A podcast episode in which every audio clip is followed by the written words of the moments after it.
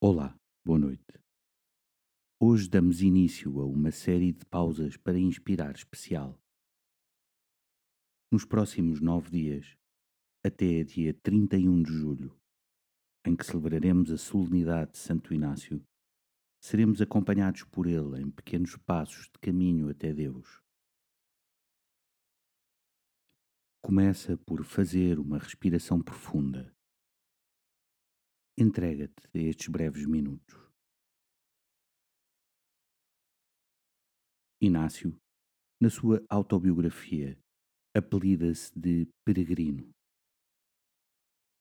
Ele fez milhares de quilómetros a pé, indo pelas diferentes cidades, desde Loyola a Jerusalém, passando por Manresa, Alcalá, Salamanca, Barcelona, Paris e Roma, com o propósito de se deixar guiar pela vontade de Deus.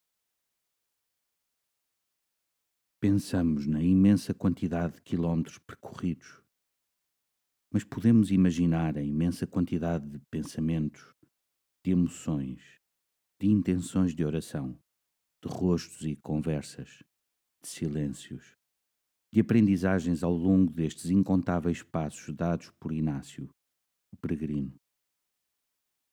Com Deus sempre a seu lado, tal como está contigo. Deus está sempre ao teu lado. Pede a graça dessa consciência da presença de Deus a acompanhar-te nos passos da vida, com os muitos encontros e desafios, a iluminar-te o caminho. Glória ao Pai, ao Filho e ao Espírito Santo, como era no princípio, agora e sempre. Amém. Uma noite descansada e até amanhã.